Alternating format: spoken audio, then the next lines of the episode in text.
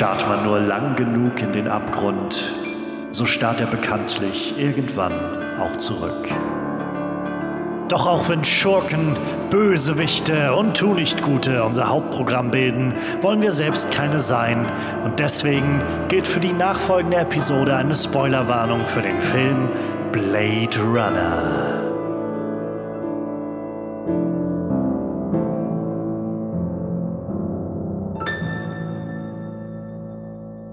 Halli, hallo und herzlich willkommen. Wie schön, dass ihr zurück seid.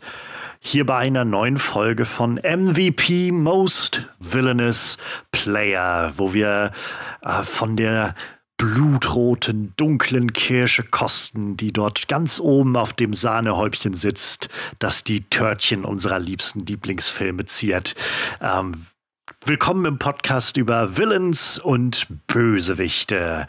Und für alle, die zum ersten Mal reinschalten, mein Name ist Johannes Klahn. Ich freue mich sehr, dass ihr einschaltet, dass ihr dabei seid ähm, bei diesem neuen kleinen Podcast-Projekt. Mal gucken, wo das so hingeht. Ähm, ich freue mich sehr, dass ihr da seid und wie jede Woche habe ich mir für diesen Podcast hier einen Gast eingeladen. Und mein Gast hat mir einen äh, Film mitgebracht. Und viel wichtiger noch, mein Gast hat mir nicht nur einen Film mitgebracht, sondern vor allem einen Villain aus dem Film. Und wir wollen diesen Villain heute mal so ein bisschen abklopfen, ein bisschen unter die Lupe nehmen und schauen, warum ist denn dieser Villain ja, MVP-Material, Most Villainous Player-Material. Und ähm, das kann von den ganz großen Namen ähm, der, dessen Name nicht genannt werden darf, zum Beispiel bis hin zu den ganz unbekannten und kleinen jemand sein. Solange es für meinen Gast irgendwie eine Figur ist, die in Erinnerung bleibt, ist das eigentlich immer eine, eine schöne Sache und wir können gleich mal gucken, was es so Böses im Busch gibt. Mein Gast, meine Gästin, die ich heute hier habe, ist eine sehr, sehr äh, engagierte und kreative Bloggerin. Und ich freue mich sehr, dass sie da ist. Ähm, ihren Blog Wörter auf Reise, da lese ich immer gerne mal wieder rein, wenn ich so sehe, dass sie über Twitter ähm, ihre Follower wissen lässt, dass es was Neues gibt. Ähm, da gibt es immer ganz viel Buntes und Breites zu lesen über Bücher, Filme, Serien, so das ganze Programm. Und ich freue mich sehr, dass sie heute hier ist und dass sie zugesagt hat zu äh, dieser Podcast-Idee und auch was Spannendes mitgebracht hat. Herzlich willkommen, Nadine. Ja, danke für die Einladung. Ja, äh, ich hatte es gerade schon gesagt, ähm, du hast den Blog Wörter auf Reise. Ähm, erzähl doch gerne mal so ein bisschen, was, was tust du da so? Ja, der Vlog, der jetzt mal aus seiner Schlafpause wieder reaktiviert werden muss. Ähm, aber das wird bald wieder sein. Ähm, die Uni hat ein bisschen viel Zeit in Anspruch genommen. Aber eigentlich, theoretisch, äh, blogge ich da über so Filme, Serien, Bücher, ja, was mir gerade so in den Sinn kommt. Ich glaube, du hast ja auch nochmal so, einen, so einen sehr großen Abschnitt, der sich um Harry Potter dreht. Äh, das ist ja. so immer so ein ich habe alles mal gelesen und gesehen, so, aber es ist nicht so ganz meine Welt. Ähm, aber ich finde es immer ganz spannend, so zu sehen, ähm, wenn du davon berichtest, was du so in letzter Zeit gelesen und gesehen hast und so. Ähm, und ein, es gibt ein paar schöne Eindrücke. Also auf jeden Fall kann ich das nur sehr empfehlen, mal bei Wörter auf Reise reinzulesen. Dankeschön für die Empfehlung. Ja, sehr gerne. Ähm, ich, äh, ich kann nicht garantieren, dass dieser Podcast enorm erfolgreich ist und, und Leute das wirklich mitbekommen, aber äh, für die paar Leute, die vielleicht doch reinschalten, sei es gesagt, es lohnt sich auf jeden Fall. Und verlinkt ist das sowieso nochmal alles in der Beschreibung. Ähm, ja, und äh, du hast heute einen Film mitgebracht und ähm, ich glaube, du hast heute auf jeden Fall so einen der, der ganz bekannten Filme jedenfalls was das Science-Fiction-Genre angeht, äh, eingepackt. Was hast du denn mitgebracht heute? Ähm, Blade Runner von Ridley Scott. Oh ja, 1900. 82. 82, genau. Ridley Scott. Ich habe extra nochmal vor nachgeguckt. ja, ich habe ich hab hier noch äh, nebenbei so das Tablet auf mit so IMDb und sowas, um dann immer mal so schnell nochmal reingucken zu können. Ähm, aber ja, es ist quasi Ridley Scotts dritter Film, Blade Runner. Ähm, nach äh, Die Dualisten und dann Alien und danach dann Blade Runner. Der seinerzeit ist, glaube ich, ja so die ähm, so, so die, die, die, die gängige Erzählung zu seiner Zeit ein ziemlicher Flop war und dann über die Jahre einen enorm großen ja, Kult aufgebaut hat in der so Science-Fiction-Welt. Mittlerweile ja auch ein Sequel bekommen hat und der auch äh, richtig gut ist. Ja, ist also Blade Runner 2049 ist auch so einer meiner absoluten Lieblingsfilme. Ähm, ja, der Harrison ja leider Ford, an der Film, an den Kinokassen auch nicht. Auch Ebenfalls ja, wie, der, wie das Original auch schon. So scheint so ein bisschen Eine Parallele. Der, der, ja, der Blade Runner Fluch oder so, der da drauf liegt. ähm, ja, der, der Film, wie du schon gesagt hattest, von Ridley Scott, basierend auf einer Kurzgeschichte von, ähm, oder Novelle, glaube ich, ist es von Philip K. Dick. Ach, ist das echt eine Novelle? Also ich. Ich hatte das ich hatte jetzt Kurzgeschichte im Kopf. Ich habe es gerade gesehen, hier bei IMDb steht es halt so Writers, Philip K. Dick, Novel, Do Android Stream of Electric Sheep. Ich habe es selbst noch nicht gelesen, ich kann das gerade nicht einschätzen. Nicht. Ich finde den ähm, deutschen Titel ja auch sehr äh, interessant. Ja. Träumen Androiden von elektrischen Schafen. Ja. es ist, ich glaube, der Mann war einfach so seiner Zeit auch einfach sehr, sehr weit voraus. ähm, genau, Philip K. Dick basierend äh, das Ganze und äh, ja, vor allem Harrison Ford in der Hauptrolle, so gerade zu der Zeit, als er richtig durchgestartet ist mit, ähm, mit Han Solo, irgendwie zu der Zeit so seinen Durchbruch hatte. Und äh, Rutger Hauer ist, glaube ich, auch so einer der absolut bekanntesten Namen, die aus diesem Film hervorgegangen sind. Blade Runner, ja, was hat dich denn dazu verleitet, Blade Runner auszuwählen? Ähm, ich habe echt lange überlegt, welchen Bösewicht ich nehme. Habe dann irgendwie ich so eine Liste nachher gehabt und habe mich überlegt, welchen nehme ich und bin dann irgendwie bei Blade Runner gelandet. Und es, Blade Runner ist halt wirklich einer meiner Lieblingsfilme und ich fand den Bösewicht halt einfach sehr spannend. Und ja, deswegen bin ich dann bei dem Film am Ende dann geblieben.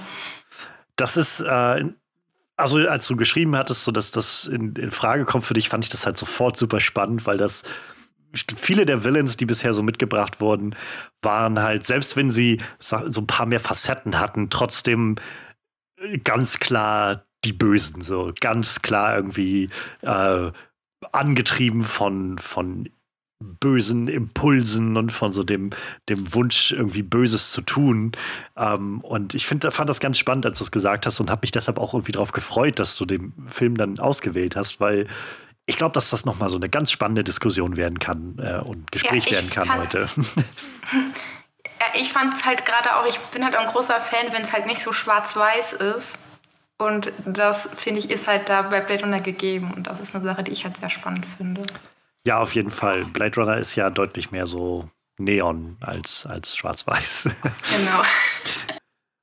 ja, ähm, Blade Runner, wer.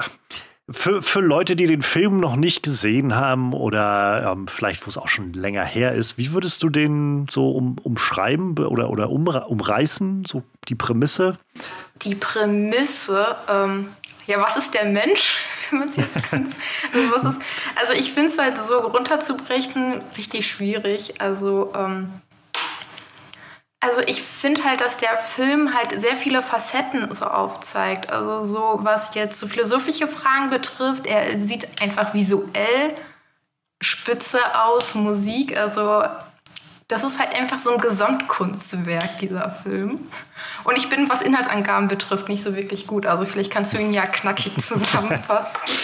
ähm, ja, du, also du hast auf jeden Fall gerade schon sehr viel auf den Punkt gebracht, was, also ich glaube, warum dieser Film so, so einen krassen Kultstatus aufgebaut hat. Und da steckt halt so viel drin. Und ich glaube, gerade für die Zeit, so für die Anfang 80er, hat das so viel ähm, so ein bisschen revolutioniert irgendwie und auf einmal so ein ganz anderes Setting vorangetragen und eine Art Science-Fiction-Geschichte präsentiert, die man, glaube ich, bis zu dem Zeitpunkt noch nicht gesehen hat. Also ich meine, zur selben Zeit lief halt Star Wars, die, die Originaltrilogie, und das war halt, glaube ich, so wahrscheinlich viel prägender und, und mehr im Zeitgeist von was eigentlich Science Fiction sein sollte da ist äh, Blade Runner wahrscheinlich nochmal eine ganz andere, eine ganz andere Ecke, was vielleicht auch erklären kann. Das ist ja deutlich kann. pessimistischer. Also Star ja. Wars hat ja da mehr so diesen positiven Touch. deutlich, deutlich pessimistischer. Ähm, Ja, erklärt vielleicht auch, warum Blade Runner damals so, so schlecht ankam an den Kinokassen, wer weiß. Ähm, ja, worum geht's in Blade Runner? Also, das Ganze spielt in einer mittlerweile für uns schon wieder vergangenen ich Zukunft. Ich fand das so witzig. Ich habe extra noch mal den Inhalt noch mal angeguckt, weil ich das mal ganz grob wissen wollte und ich wusste halt nicht mehr, in welcher Zeit das spielt. Ich wusste halt nur, ja, Blade Runner 2049 ist zwar, ja, ist klar, ist schon im Titel, aber in welchem Jahr war das? Ich so geguckt, 2019. Ja. Sie haben es halt äh, einfach 30 Jahre noch mal weiter gedreht dann für den zweiten Teil. Das Jahr 2019. Also wir haben eine ganze Menge verpasst, habe ich das Gefühl. ähm, ja, das Ganze spielt 2019 in einer, ähm, ja, so sehr, ich glaube, heute würde man das Cyberpunk nennen, so Cyberpunk-Zukunft, ja. ähm, in der, und das ist so der große, also der Film beginnt mit so einem großen, mit so einer großen Texttafel, auch wieder ganz ähnlich wie Star Wars.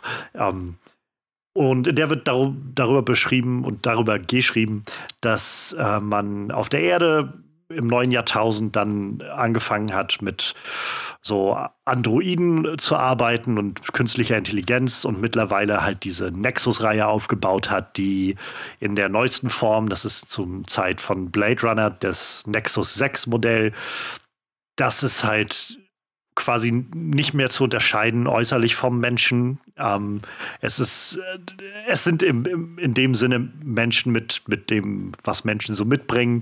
Ähm, sie haben auch Blut irgendwie in ihrem Körper. Sie sind, ja, es ist schwer, sie darauf von Menschen zu unterscheiden.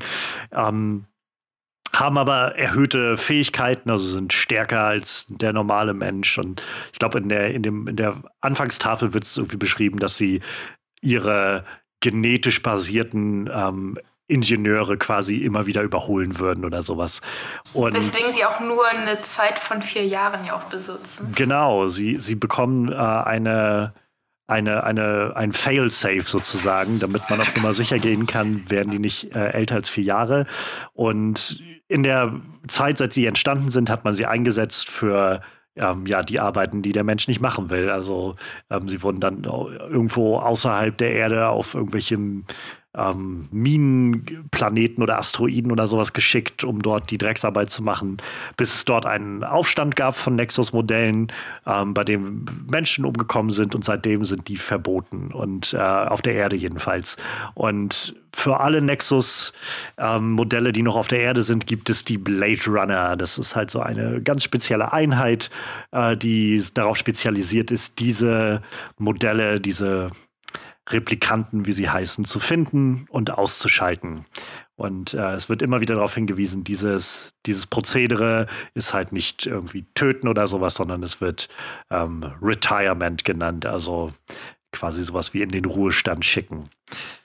Ähm, und so ein Blade Runner ist Harrison Ford. Und Harrison Ford wird in diesem Film beauftragt, äh, vier Androiden, also Replikanten zu finden, die auf der Erde unterwegs sind, ähm, was sehr ungewöhnlich ist, weil sie von außerhalb der Erde auf die Erde gekommen sind, ähm, aus eigenen Stücken und niemand so recht weiß warum.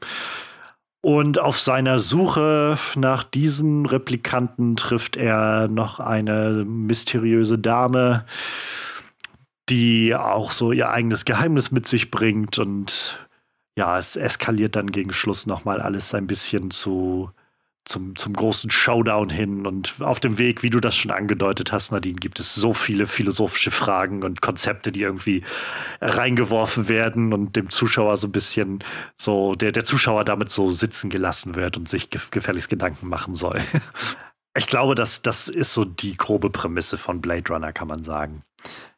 Also ja, so ein bisschen Zukunfts-Detective Story, Schrägstrich, Love Story, Schrägstrich, philosophische Abhandlung.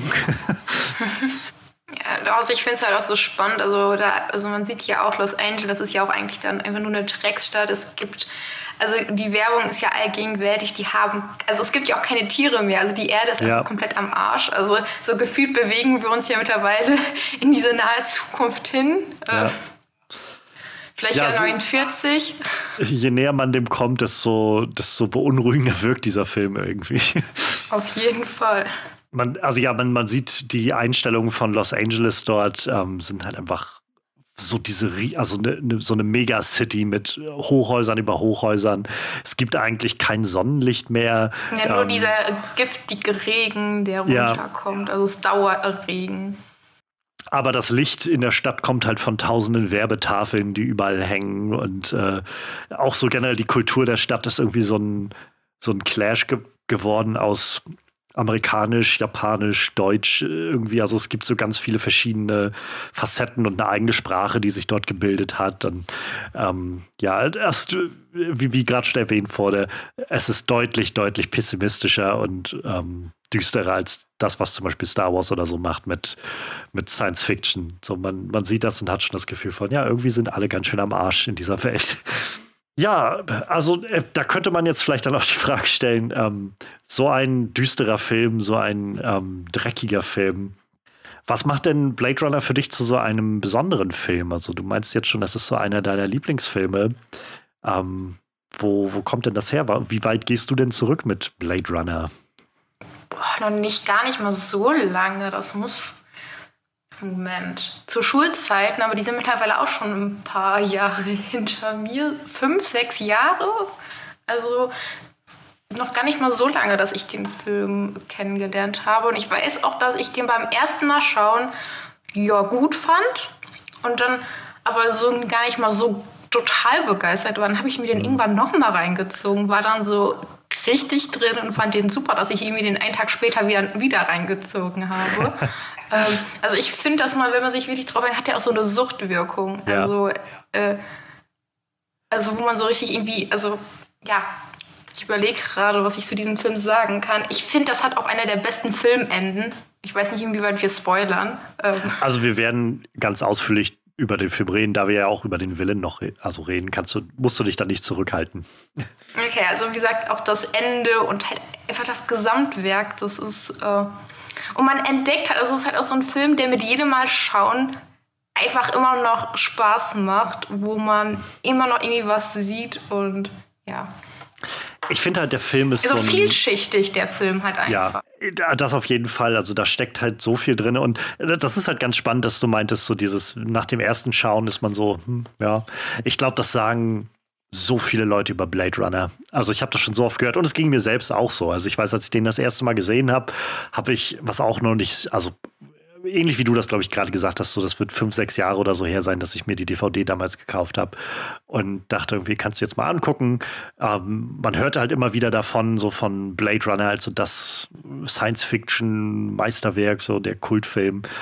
Und dachte ich so, gut, guckst du den mal an. Und als ich dann geguckt hatte, dachte ich so irgendwie, hm, ja, das ist jetzt schon unterhaltend, aber auch irgendwie ziemlich langsam und ich weiß noch nicht so recht irgendwie, naja, und dann beim zweiten Schauen, glaube ich, war das dann, wo ich gemerkt habe, so, nee, das ist halt, so dieser Film ist halt, wenn man sich sehr so auf eine Story konzentriert, hat er jetzt nicht so, eine, so massiv viel zu bieten, aber darüber hinaus steckt einfach so viel da drin an Ideen und an einfach so ein Vibe, den der Film irgendwie ausstrahlt. Und genau. wenn man so ein genau. bisschen diese Wellenlänge findet beim Schauen und so sich daran justiert, dann wird man halt so in den Bann gezogen, habe ich das Gefühl, von dieser Welt. Und ja, auch voll die Musik von, wie ja. was, Vergil?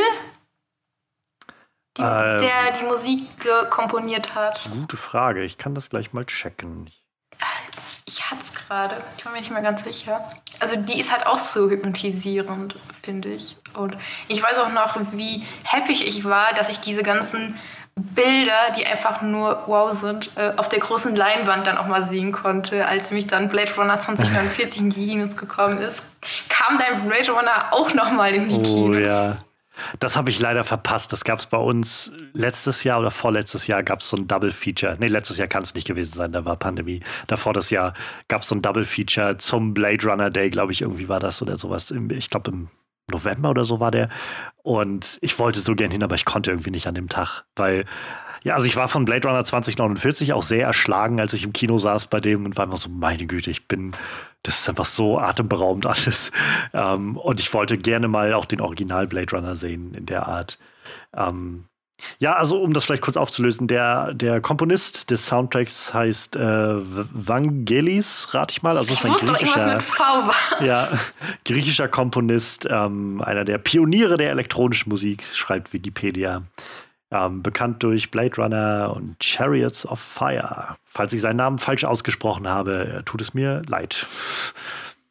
Ja, ähm, Blade Runner als äh, so Kultfilm, wie gesagt, irgendwie sehr, sehr weit verbreitet und gerade auch dieses Konzept von, man muss den irgendwie mehrmals gucken, bis man da so den Zugang findet, was also ich kann auch Leute verstehen, die irgendwie den dann nach dem ersten Mal gucken sagen, ich finde das alles ziemlich öde. Ähm, also es tut mir leid, nein. So, ich gucke mir den jetzt nicht noch zweimal an, bis, bis ich den dann gut finde oder so. ähm, kann ich auch nachvollziehen. Aber ich glaube halt, dieser Film hat schon eine ganze Menge zu bieten, wenn man sich darauf einlässt. Ähm, für mich, also ich gucke den immer noch gerne. Ich gucke, glaube ich, 2049, das Sequel tatsächlich sogar lieber als, äh, als den jetzt. Ähm, ich weiß gar nicht, also ich überlege gerade. Also ich glaube, dass ich in der letzten Zeit häufiger 49 geguckt habe, weil ich mir den auch noch mal letztes Mal dann auch noch mal auf Blu-ray endlich mal geholt habe. Ähm, oh. Also ich finde halt beide haben es. Also ich ja, finde halt Denis Villeneuve, also der kann Filme machen. Ich freue mich auch tierisch auf Dune. Ähm, bin ich auch mega ja. gehypt. Und bei Blade Runner 2049 möchte ich mir eigentlich auch jedes Bild irgendwie in mein Zimmer hinhängen, weil ja. Ja, total. Wobei ich aber, was die Bösewichte betrifft, fand ich den ersten hingegen noch was interessanter. Das stimmt tatsächlich. das da fiel mir auch auf, als ich jetzt heute Blade Runner nochmal angeschmissen habe, ähm, wo ich gemerkt habe, also sowas wie, wie halt Roy Betty, der ja nun so der, der, der Anführer irgendwie dieser äh, Replikanten ist und der wahrscheinlich die ikonischste Szene und, und die ikonischsten Zeilen des Films hat. Ähm, da, sowas gibt es in 49, glaube ich, nicht. Also da liegt der Fokus doch irgendwo, irgendwie woanders, als dass man bei 49 versucht, das, also es gibt zwar auch da noch diese eine Replikantin, die so gegen Ryan Gosling antritt, und die aber ist sie hat halt nicht so eine Hintergrundstory. Also nee. Also ich finde, sie hat halt, also bei Roy hast du dann auch so den, ja, warum verhält er sich so, wie er sich verhält? Und ich finde, das ist bei ihr nicht so. Sie ist irgendwie mehr so der Stereotyp von Bösewicht. Also ich, ich finde, ist schon spannend bei dem anderen Film so, aber so, so interessant ich das finde, so, das, das kommt irgendwie nicht an das ran, was was die Replikanten in Blade Runner machen. Obwohl sie da, glaube ich, sogar weniger Screentime haben als in, in Blade Runner 2049. Denn ja. der Blade Runner hat halt also er stellt am Anfang irgendwie sehr klar auf, so das, das so, so, Mission Statement, was ist die Aufgabe für den Film, so ungefähr für unseren Deckard. Er wird dann irgendwie von seinem ehemaligen äh, Commissioner, irgendwie Police Commissioner da angeheuert und gesagt, wir haben hier diese vier ähm, Replikanten auf der Flucht, du musst dich um die kümmern. Äh, das sind halt die, die neuesten Modelle und die schlimmsten von den schlimmsten aktuell. Also kümmere dich drum. Und äh, wir sehen dann halt, wie die auch einfach übermenschlich unterwegs sind. Ähm, aber auf dem Weg dahin sehen wir einfach eigentlich hauptsächlich immer Harrison Ford, wie er so entweder auf auf äh, der Suche nach weiteren Hinweisen ist oder aber sich an Rachel ranmacht. Und ich finde diesen Test hatten wir auch noch gar nicht angesprochen. Ich finde uh, diesen Test auch ja. spannend. Der Void-Kampf. Der am Anfang des Films auch gemacht wird, wo ja, weil man ja nur noch mit diesem Test quasi äh, gucken kann, ob das jetzt ein Mensch oder ein Replikant ist. Und dieser Test wird ja auch ein bisschen auch noch kritisiert im Film. Also äh, das ist ja, wie gesagt, ja fast die einzige Möglichkeit, um ja. einen Unterschied wahrzunehmen. Das ist so ein cooles Element. Das, also sehr gut, dass du das erwähnst. Das ist so ein cooles Element einfach in dieser Science-Fiction-Welt irgendwie. Das reichert das so an, finde ich, beim Schauen, wenn man so mitbekommt, wie dieses, man, man muss irgendwie diesen unglaublich wirren und komplizierten Test. Also in so ist es insofern ein komplizierter Test, als dass einfach völlig random irgendwelche Fragen gestellt werden und so 40, 50 Fragen am Stück oder so. Und erst nach so einer gewissen Zahl von Fragen können dann die Blade Runner irgendwann sagen, das, das triggert gerade irgendwas bei diesen Replikanten. Darauf können die nicht nicht, nicht schlüssig antworten, so wie. Ging das nicht auch um irgendwie um Empathie? Also weil sie ja keine Empathie haben, genau. das nicht darauf getestet? Auch, ja, das, also es hatte, glaube ich, so mehrere Facetten irgendwie. Also es war ja auch, also bei der, der Film beginnt ja mit dieser Verhörszene, wo dann einer der genau. Replikanten den Blade Runner erschießt. Und äh, da gibt es dann auch so diesen Moment, wo er dann irgendwie sagt, äh, sie gehen durch, durch die Wüste und sie finden eine, ähm, also er sagt dann, äh, a tortoise. Und dann meint er dann irgendwie, okay, what's that? It's a turtle. Same thing. Irgendwie, aber so diese kleinen Sachen, wo irgendwie klar wird, die, die, die Replikanten haben manchmal nicht das, noch nicht das ganze Verständnis, um die Welt so ganz zu erklären. Und wenn man dann anfängt, das so mit, mit empathischen Sachen und so zu verbinden, dann, äh, dann, dann kann man irgendwann erkennen, ja, das, das kann wohl kein Mensch sein oder so. Weil, wie gesagt, es sind ja ansonsten Menschen. Also es ist ja nicht so, dass man denen irgendwie, dass man sagen könnte, weiß ich, wie bei Commander Data aus, äh, aus Star Trek, wo man einfach sagen kann, ich nehme ihm die Hand ab und dann sehe ich, okay, da sind halt lauter Drähte drin oder so. Das, das ist ja nicht so bei denen. Das sind ja im Prinzip Menschen einfach, die also nur halt künstlich von anderen Menschen geschaffen wurden. Genau, und ich finde, das, das ist halt am Ende auch so dieser Moment, wo er dann quasi auch menschlich als der Mensch dann war. Also da gibt es ja am Ende ja dann auch noch so den Moment. Und ja. wenn man sich auch so anguckt, wie Menschen da auch leben, da kann man sich ja auch fragen, so, okay, wie, wie viel Mensch ist da noch gegeben, ja. wenn die sich halt alle noch diesem Elend hingeben und auch einfach komplett emotionslos sind und die Replikanten dann ja Gefühle haben und nachher auch Empathie. Total. Also Anfang ist ja auch angetrieben von Wut die ganze Zeit und das ist ja auch ein zutiefst menschliches Gefühl auch. Total. Wut. Also überhaupt diese Gefühle zu zeigen und und ja auch mit so einem mit so einem Purpose irgendwie durch die Welt zu gehen. Also das ist ja, mhm. darauf läuft der Film ja letztendlich hinaus. Also man, die, die eine große Frage, die irgendwo dahinter steht, ist, nicht nur, wo sind die Replikanten, sondern was wollen die hier überhaupt?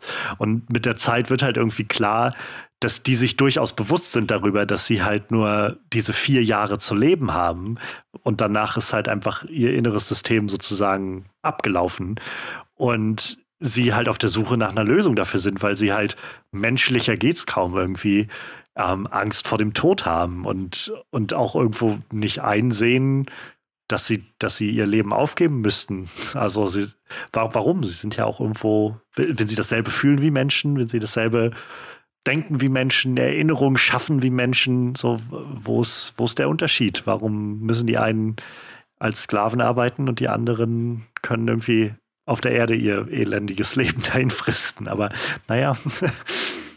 Und, und, die Fragestellung, finde ich, setzt äh, Blade Runner 2049 mich auch, finde ich, ganz interessant um. Ja, total.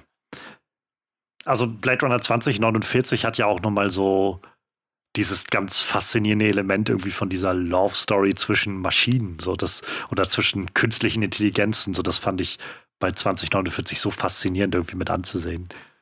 Ähm, und ich meine, Blade Runner hat ja sowas ähnliches auch. Also man könnte, man, die Debatte ist ja seit Jahrzehnten am Laufen, ob äh, Harrison Fords Figur Deckard letztendlich ein Replikant ist. Aber es gibt darauf keine nicht. direkte Antwort, oder? Weil ich habe es mal irgendwo gehört gehabt, so er wäre ein Replikant, wo wohl 2049 rausgekommen ist. Und ich so, das wird nicht explizit irgendwo gesagt. also in, in 2049 haben sie das umgangen, das zu beantworten. Also auch ganz bewusst, möchte ich behaupten. Ähm, es gibt, glaube ich, in 2049 genauso einen Moment, wo Jared Letos Figur, so der, der Böse dort, ähm, Harrison Ford so konfrontiert und ihm auch direkt irgendwie sowas sagt wie, ne, ähm, hast du dich nie gefragt, ob das irgendwie überhaupt deine eigenen Entscheidungen waren oder ob das alles vorprogrammiert war, weil du halt auch nur programmiertes Wesen bist oder sowas, was echt ist und was nicht. Und ich glaube, Harrison Ford antwortet darauf dann bloß sowas wie, es war echt für uns oder irgendwie sowas in der ja, Art. Ja, genau. Und äh, umgeht so ein bisschen die Antwort darauf. Bei dem Original Blade Runner ist es, glaube ich, immer so, also zum einen sagen die Beteiligten sehr unterschiedliche Dinge. Es gibt halt, glaube ich, genug Leute, die gesagt haben, so, ich, wir beantworten das nicht. Ridley Scott hat, glaube ich, immer wieder ganz klar gesagt, er denkt, dass Deckard ein, äh, ein Replikant ist. Ich glaube, Harrison Ford selbst hat gesagt, er glaubt das nicht oder so. Und es wird halt nicht einfacher, weil Blade Runner so ein Film ist, der irgendwie fünf verschiedene Cuts hat oder so. Und äh, es kommt auch immer so ein bisschen darauf an, welchen Cut man von dem Film guckt. Ich habe jetzt bei mir hier zu Hause diesen Final Cut. Ich glaube, das ist halt der. Das, der Final Cut ist ja auch das einzig wahre. Also es gibt auch noch eine Version, wo Harrison Ford äh, eine Off-Stimme ja. hat. Und ja, das, weil, der, weil die das ja wollten, das war ja die damalige Kinoversion und Harrison Ford hatte da keinen Bock drauf und hat das ich, extra lustlos ja. und monoton eingesprochen. Ich glaube, und ich habe mir mal ein YouTube-Video angeguckt, sorry, ähm, wo die das gegenübergestellt haben. Und diese Endszene ist einfach mit diesem Off so ja, furchtbar. Diese, diese berührende Moment auf diesem regnerischen Dach und dann kommt diese Off-Stimme da rein. Ja, und so dieses aus, ich weiß, ist dann, glaube ich, auch so seltsam fragend, wie das irgendwie so, was auch immer er mir damit sagen wollte. Wer weiß. Genau. Was. so, richtig um, random einfach. Ich, ich, glaube, es ist halt, ich glaube, Ridley Scott hatte halt seinen ursprünglichen Cut gemacht und dann meinte das Studio, oder gab es irgendwie erste Reaktionen darauf oder so, und dann hieß es, das ist alles nicht verständlich und die Leute wissen nicht Bescheid. Und dann hieß es, okay, jetzt muss äh, Harrison Ford nochmal ein Voice-Over machen, um so das alles aufzuklären und den Zuschauer an die Hand zu nehmen. Und das ist dann wie gerade beschrieben geworden. Und danach gab es, glaube ich, noch mal ein oder zwei Cuts und dann kam halt irgendwie Anfang der 2000er, glaube ich, dieser Final Cut raus, der nämlich wieder so ein bisschen die Originalfassung hat, aber mit so ein paar aufgebesserten visuellen Effekten. Und es gibt halt eine zusätzliche oder zwei zusätzliche Szenen. Nämlich ah, einmal in der Mitte ist halt eine Szene, in der Deckard, also Harrison Fords Figur, sitzt am Klavier und schläft dann ein und er hat dann so einen Traum von so einem Einhorn, was äh, durch so einen Wald läuft. Und die zweite Szene ist halt ganz am Schluss, wenn er ähm, dann dann quasi, wenn, wenn das alles rum ist und der Rage abgeholt hat, und dann findet er halt diese, diese Einhornfigur von diesem äh, anderen Blade Runner, der der so einen Hang zu Origami hat und immer alles Mögliche faltet. Der faltet dann ein Einhorn und stellt das dahin. Und in diesem Cut, in diesem Final Cut mit diesen beiden Szenen soll halt schon angedeutet werden, naja, wie kann dieser andere Blade Runner davon wissen, was Decker träumt? Doch nur, wenn diese Träume halt nicht real sind, sondern eingeimpfte ah. Erinnerungen sind und insofern Deckard auch ein Replikant sein muss. Oder Darüber so. habe ich noch gar nicht nachgedacht. Also nehme ich gerade wieder was mit. Also das sagt mir einfach, wie spannend dieser Film ist. Aber wie gesagt, es gibt auch so viele verschiedene Cuts davon. Äh, einen Cut hatte ich mal gesehen, es gibt, da ist das Ende quasi noch mal weiter nach hinten verschoben, wo man dann, ich weiß nicht, vielleicht ist das sogar der mit dem Voice-Over, ich bin mir nicht ganz sicher. Aber das, der endet dann damit, dass man, glaube ich, Deckard und äh, Rachel in einem Auto wegfahren sieht, wie sie dann so irgendwie außerhalb von Los Angeles irgendwie über so eine Straße fahren mit so ein paar Bäumen daneben oder so. Und dann so ein bisschen, ja, und vielleicht wird das alles gut oder so als. als ja, doch, das ist, das ist glaube ich, so. der Fall. Also ich meine, das ist der äh, mit diesem Voice-Over, weil ich glaube, das war in dieser Gegenüber Gegenüberstellung. Das ist sehr gut möglich, ja. genau, also da gibt es halt ganz viele verschiedene Varianten von.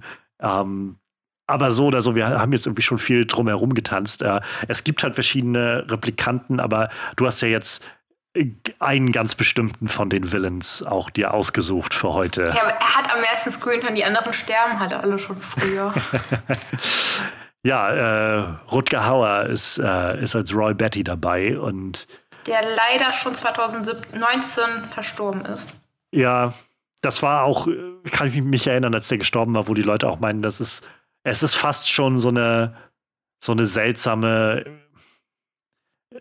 so eine, so eine sehr bittersüße künstlerische Schönheit, dass er genau in dem Jahr verstirbt, mhm. in dem halt seine Figur Roy Betty aus diesem unglaublich bekannten ähm, Science-Fiction-Film auch verstorben ist, nämlich also auch 2019. Ähm, aber ja, ist sehr traurig. Also war ein toller Schauspieler. Ähm, sowohl jetzt in, in dem Film ist er halt einfach wirklich großartig, aber auch so generell gibt es so viele Filme. Der hat ja auch so die, volle Bandbreite mitgemacht von so Low Budget über halt so B-Movies und Action. Eine richtig riesenlange Filmliste. Ja. Roy Betty ist halt seine Figur hier. Ähm, was fasziniert dich dann an Roy Betty?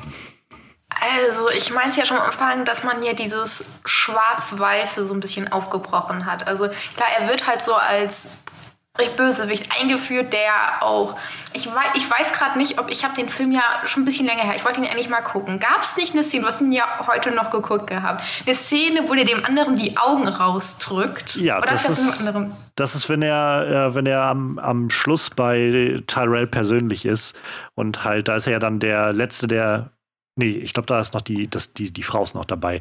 Aber ähm, die Zora ist noch dabei, glaube ich. Aber die beiden. Genau, die und, wird später dann um, umgebracht. Genau. Und äh, der, der Sebastian, der ähm, JF Designer. Sebastian, genau, die stehen dann alle bei oder kommen dann ja alle zu, zu Tyrell. Und das ist ja dann, wo Roy Betty ihm so seine Bitte unterbreitet und so ein bisschen wie der Sohn vor seinem Vater kniet oder man so ein bisschen auch, also ja auch wieder diese philosophischen Ebenen da drin. Ähm, ich finde, das hat immer ganz viel von, ähm, weiß ich nicht, sowas wie, wie Adam, der auf Gott trifft, so ein bisschen. Ähm, und nachdem ihm Tyrell ja irgendwie sagt, ne, du, du bist halt so äh, irgendwie eins meiner besten Geschöpfe so ungefähr ähm, und ich, ich kann aber nichts machen. Also du, du hast halt vier Jahre Lebenszeit gehabt und ich glaube, er sagt es noch sowas wie, äh, die, die Sterne, die äh, am hellsten brennen, erlöschen auch am schnellsten oder sowas in der Art. Und mhm. ähm, danach gibt er ihm so einen sehr intimen Kuss und dann äh, aus diesem Kuss heraus greift er ihm an den Kopf und drückt ihm dann also bringt ihn um, drückt ihm dann so den Kopf kaputt und die Augen. Okay, dann hatte ich es nämlich richtig im Kopf. Also auf jeden Fall deswegen, die Szene ist mir halt sehr stark in Erinnerung geblieben, weil die halt auch total brutal ist.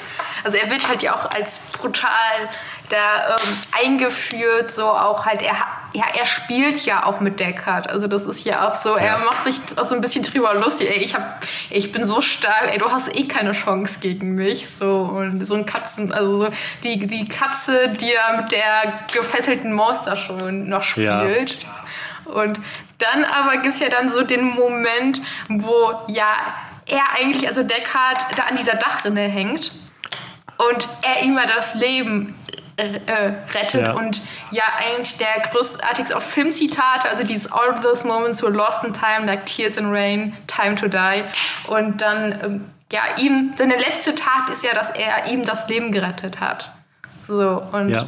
Und man irgendwie schafft es auch mal, dass man irgendwie noch mit ihm mitfiebert, dass man mit der nachher also so sitzt, ah, jetzt stirbt er. Das ist jetzt traurig. Ja. So und ähm, ja. Genau das ist es halt, was, ist, was, was Roy Betty, finde ich, oder überhaupt diese ganzen Replikanten so schwer einzuschätzen macht als Villains, finde ich, weil also man kann, glaube ich, nicht leugnen, dass sie halt sehr ruchlos irgendwie vorgehen und so sehr, also skrupellos irgendwie gewillt sind, jedes Mittel einzugehen, um zu ihrem Ziel zu kommen. Und das macht ja irgendwo schon so Villain-Charaktere aus.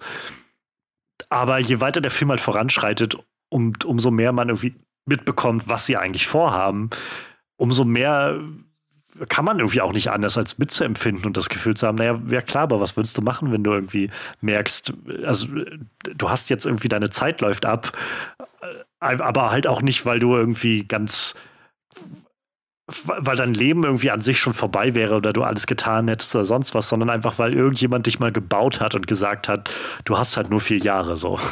Und, äh, und völlig außer Acht lässt, dass du halt eine, eine eigene Persönlichkeit bist und so. Und, und äh, genau das, was du meinst, so ab der Stelle wird es halt dann super schwer, das noch als, als so schwarz-weiß Willen äh, und, und Heldengeschichte irgendwie wahrzunehmen, sondern man kommt irgendwie dann zu dem Punkt, wo man so merkt, irgendwie diese, also man, ich habe einfach nur immer Mitleid dann irgendwann mit denen, mhm.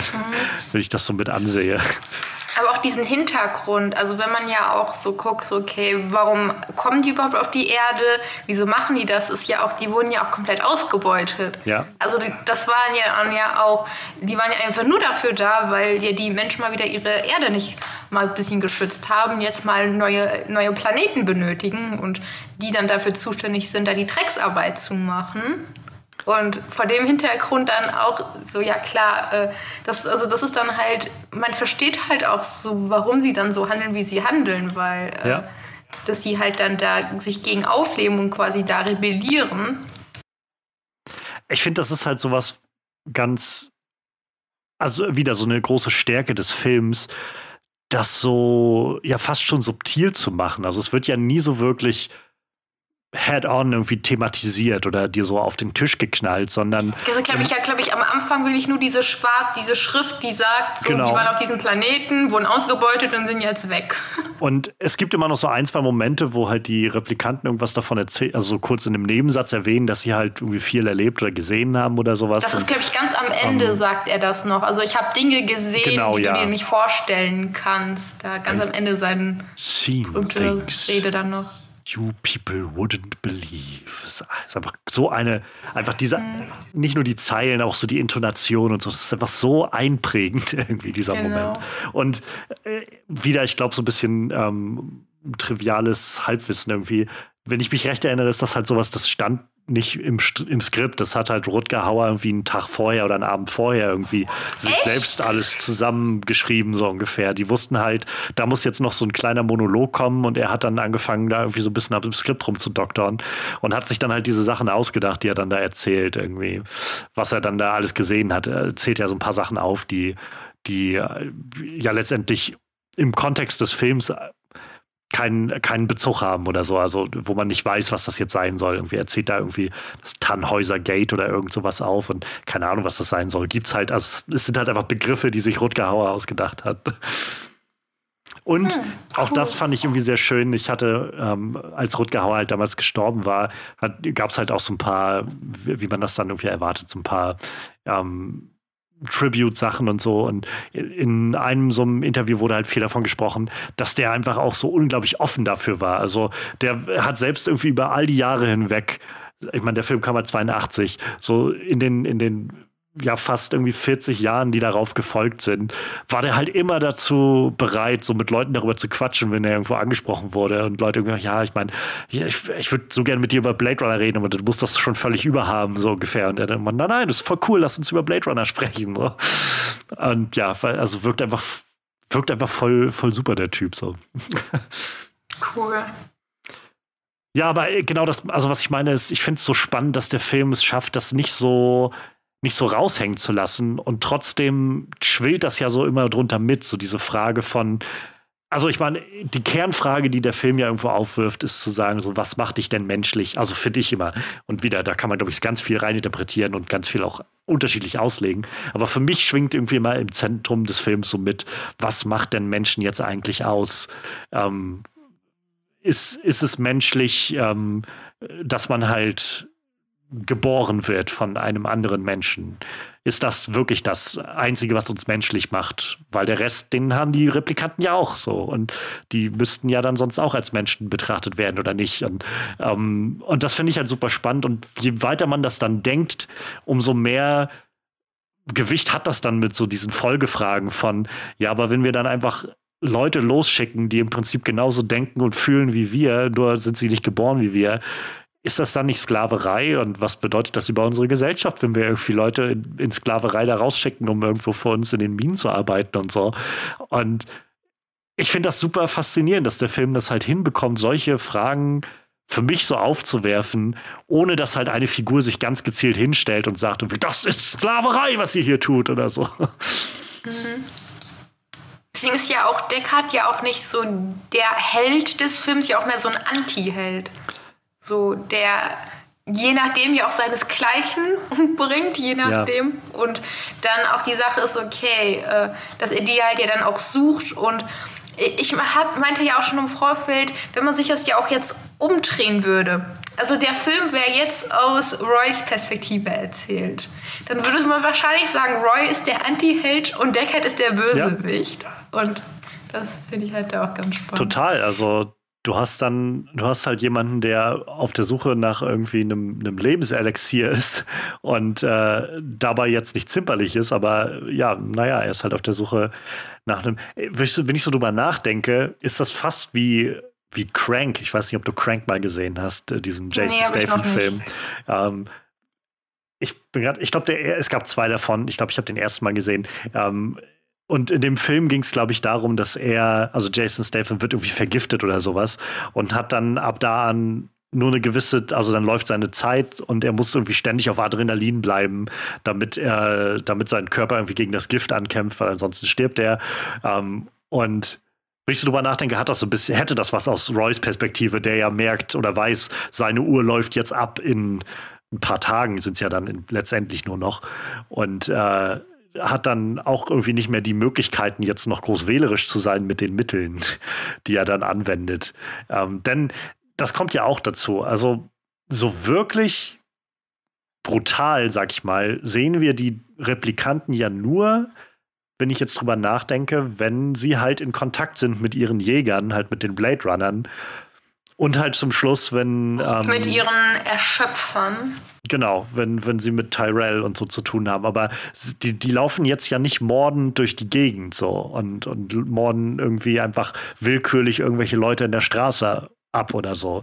Eigentlich, also die eine Replikantin und das wieder sowas so, so, so ganz subtil irgendwie eingearbeitet. Die eine Replikantin arbeitet einfach in einem Stripclub. So, und das war's so. Also die hatte einfach einen Job so und, und so wie es wirkt, will sie da einfach ihren Job betreiben. So, wenn Deckard dabei vor der Tür steht und dann auch noch irgendwie meint, ja, ne, wurden sich irgendwie belästigt und so. Und äh, sie halt auch einfach so, so, naja, so eine, so eine Attitüde hat, die sagt irgendwie, Dude, ich arbeite lang genug hier. Ich weiß ziemlich genau, wie das ist, wenn man Objekt objektifiziert wird von Männern hier rundherum. Ich arbeite im Stripclub, was glaubst du, was hier abgeht? So, ähm, halt so urmenschlich irgendwie diese, diese Bedürfnisse und Gedanken, die da drin stecken. Mhm. Und äh, Deckard widerspricht, also äh, er hat ja, er flüchtet ja auch nachher auch mit einer Replikantin, die er ja vorher ja. gejagt hat das ist ja die andere Seite des Ganzen. So Rachel, also die ja dann Replikantin so von einem ganz neuen Modell ist, das halt keine Lebensbegrenzung mehr hat und ähm, die halt selbst nicht mal weiß, dass sie halt Replikantin ist. Hat das, sie keine, hat, hat, hat sie keine Lebensbegrenzung? Ich glaube so? nicht. Ich glaube, dass Weil sie ja im zweiten Teil ja tot ist. Und ja, da, da, hätte ich jetzt auch gedacht gehabt, sie hätte eine Lebensbegrenzung. Das ist eine gute. Ah, ich weiß, es kann sein. Ich will für mich jetzt gar nicht zu weit aus dem Fenster lehnen. Vielleicht werfe ich das auch gerade durcheinander, dass sie. Ähm, ich weiß es halt auch das nicht im zweiten genau, Teil deswegen. gesagt haben. Ja, also im zweiten Teil diese nächste Generation, die dann im zweiten Teil auftaucht, die hat auf jeden Fall keine Begrenzung mehr, wird glaube ich gesagt. Rachel stirbt, also was so erzählt wird im zweiten Teil ja an an so, so medizinischen Komplikationen im Prinzip. Ähm, aber es kann auch sein, dass ihre vier Jahre einfach rum waren. Ich weiß es jetzt nicht genau. Ähm, okay, ich weiß es auch nicht. Der Gedanke aber kam nur gerade. Sie ist auf jeden Fall eine Replikantin von so einem neuen Modell, das, die halt nicht mal weiß, dass sie halt Replikantin ist. Ähm, ja, weil sie ihr haben, haben sie ihr nicht auch schon Erinnerungen genau. eingepflanzt? Genau. Die Erinnerungen von Tyrells Nichte, sagen sie. Es genau. sind das genau. gewesen. So Kindheitserinnerungen und sowas. Und das ist halt ja so die andere Seite, die wir sehen. Wenn wir auf der einen Seite haben diese Replikanten, die um ihr Recht zu leben kämpfen und irgendwie immer wieder zeigen wollen, wir, wir fühlen und denken und sind irgendwie genauso drauf wie alle anderen Menschen, also und, und würden gerne auch deswegen so leben können, ist halt Rachel die, diese Perspektive von, oder mehr so, glaube ich, dieses Vehikel, um das bei Deckard umzusetzen im Kopf. Dass er halt am Anfang, wenn er Rachel interviewt und, und den Void-Kampftest mit ihr macht und dann rausfindet, dass sie Replikantin ist, ähm, redet Tyrell ja noch mit ihm und er sagt dann, glaube ich, auch noch so sehr direkt irgendwie, it doesn't know. So, also er, spricht von ihr als einem S, so dieses, dieses Konzept von, na, das ist halt ein Ding, diese Replikanten. Und dann hat er aber immer weiter mit ihr zu tun und ähm, ich finde das schon immer ganz, äh, ganz so bezeichnend, dass er an dem Punkt, wenn sie bei ihm vor der Tür steht und äh, halt so ein bisschen darüber ihn ausfragt, ob sie denn jetzt Replikantin ist und so, sagt er ja auch erst so, ne, diese ganzen Erinnerungen sind alle fake. Und dann halt kriegt er aber auf einmal Mitleid mit ihr und sagt halt dann irgendwie, ich habe nur einen schlechten Scherz mit ihnen gemacht. So, das ist halt, ne, gehen Sie nach Hause, schlafen Sie sich aus, so. Ähm, wo er ganz offensichtlich auf einmal eine Verbindung zu diesem zu diesem Replikanten spürt und es anfängt, dass er sie nicht nur noch als Ding sieht, wie so ein Computer oder sowas. Und äh, das ja endet ja letztendlich in einer Love Story zwischen den beiden. Also ja, da steckt so viel irgendwie von, was macht uns denn menschlich irgendwie drinne und äh, hat nicht jeder dann auch irgendwo der so dasselbe Denken hat, wie wir, auch dasselbe verdient, wie wir. Der Slogan ist ja, glaube ich, doch auch von der Tyrell Operation More Human Than Human. Ja. Allein das wäre tatsächlich schon sowas, wenn ich das von, von einer Firma lesen würde als Slogan, würde ich sagen, okay, ja, die sind evil. Tut mir leid, aber das ist evil. Ja, Roy Betty. Ähm, was bringt denn Roy Betty so für Qualitäten mit? Also, was macht ihn denn so sehr, sehr einzigartig? Also, die haben ja auch eine also größere Stärke und Schnelligkeit als normale Menschen, die ihn ja quasi so als wirklich so als ja, Zerstörungsmaschine äh, machen. Das ist, glaube ich, ein guter Punkt, den du, also äh, dieser Punkt, der, er wird halt von den Menschen zu so einem Ding erklärt irgendwie. Das, mhm. das war halt sowas, was mir jetzt auch heute beim Schauen nochmal so auffiel, dass dieses Framing von den, von den Replikanten als den Bösen und gerade mit Roy Betty als so den Anführer und den, den Oberbösen, das kommt ja im Prinzip dadurch, dass wir nur diese Perspektive haben von den Blade Runnern, von diesem Blade mhm, Runner Boss, genau. der halt sagt, guck mal, das hier sind die Bösen, die musst du jetzt jagen. Aber es wird ja nie so wirklich darauf eingegangen, also warum? Also ja klar, es gibt die Regelung, es dürfen keine Replikanten existieren, aber äh, existieren, aber was haben die gemacht? So was, was ist jetzt wirklich das Verbrechen von denen, ähm, dass sie das verdient hätten, dass wir die jetzt zur Strecke bringen? Und äh, das ja, kommt irgendwie dann so auf, auf diesen Punkt hinaus, dass es dann heißt, nee, die sind halt uns überlegen, deshalb müssen wir die irgendwie loswerden, bevor die sich gegen uns, ähm, gegen uns erheben oder so. Vor allem hatte er nicht auch so eine Love Story? Äh, War Roy, da nicht was du? mit dieser anderen Replikantin? Oder ich das gerade falsch in Erinnerung? Es wird angedeutet, ja. Also mit Zora, ähm, er, nachdem sie sich bei JF Sebastian, dem, dem Designer dort, dem Ingenieur, eingenistet hat, ähm, holt sie ja dann Roy dazu und als er dann auftaucht, gibt er ihr halt so einen sehr langen Kuss. Ähm, aber letztendlich, also ich, ich fand, es wurde generell schon ziemlich klar gemacht, was vielleicht auch so für Roy Bettys Qualitäten spricht, dass er durchaus halt eine, eine Verbindung empfindet. Also er, er, er kümmert sich ja um die Replikanten und es wird ja auch irgendwie sehr deutlich, dass er dass er trauert um diese Replikanten, wenn die Deswegen halt kommt sterben. ja auch, deine Wut kommt ja auch sehr stark gegen Deckard nachher, glaube ich, doch raus, weil ja. sie ja dann vorher stirbt. Ja, er bricht ihm ja dann die Finger. Ähm, genau. Und, und sagt ja dann auch noch so, das ja. ist für Zorak, das ist für, mhm. ähm, ich weiß gar nicht, wer der andere war, den er dann noch erwischt hatte. Aber da, da sind halt so einige Sachen, wo dann immer deutlich wird, dass, dass Roy halt nicht einfach nur so ein, so ein, so ein wutgesteuertes Zerstörungswesen ist, sondern halt angetrieben ist von, von so menschlichen oder halt von Verbindungen zu anderen Wesen irgendwo. Und, und auch der, dem Wunsch, sich um andere zu kümmern, um, um seinesgleichen. Und ansonsten ist er ja vor allem, also er wirkt ja vor allem unglaublich intelligent. Also auch intelligenter als die anderen Replikanten, würde ich sagen. Mhm. So, während ähm, es gibt, das ist ja der, mit dem der Film startet, der in diesem Interview sitzt, dem Void-Kampftest, äh, der wirkt ja immer so ein bisschen, so ein bisschen. Äh, ich will nicht sagen dumm, aber halt so, so ein bisschen ähm, nicht so weit denkend, sondern immer irgendwie sehr ah. gerade heraus und irgendwie am besten draufhauen und, und erschießen oder so. Und bei Roy ist irgendwie doch ziemlich klar, also der, der scheint immer recht schnell, finde ich, die Situation einschätzen zu können und einen Plan zu haben, wie er jetzt voranschreitet, wie er wen manipulieren muss. Ähm, es gibt ja so zwei, drei Szenen, wo er dann einmal bei dem, also einmal bei JF Sebastian ist und ihn ja dazu überredet, im Prinzip zu Tyrell zu kommen. Und dann davor ist er ja noch bei dem, bei diesem Augenmacher, der, der halt Augen anfertigt in seiner, äh, in, seinem, in seiner Werkstatt und wo er bei dem nochmal so eine andere, sehr furchteinflößende Einschüchterungstaktik hat, um äh, an die an die Adresse von JF Sebastian zu kommen und so da, da, das scheint dann einfach ein unglaublich intelligenter Mensch zu sein oder ein unglaublich intelligentes Wesen zu sein. So sehr mit Kalkül vorgehend. Auf jeden Fall. Also, das waren ja, wie gesagt, auch so die Intelligenz, die den Menschen überlegen war, plus auch ja die Stärke, die den Menschen überlegen, war ja auch die Gründe für die vier Jahre Existenzzeit ja. nur. Damit die nicht die Menschen über ja dann doch bezwingen.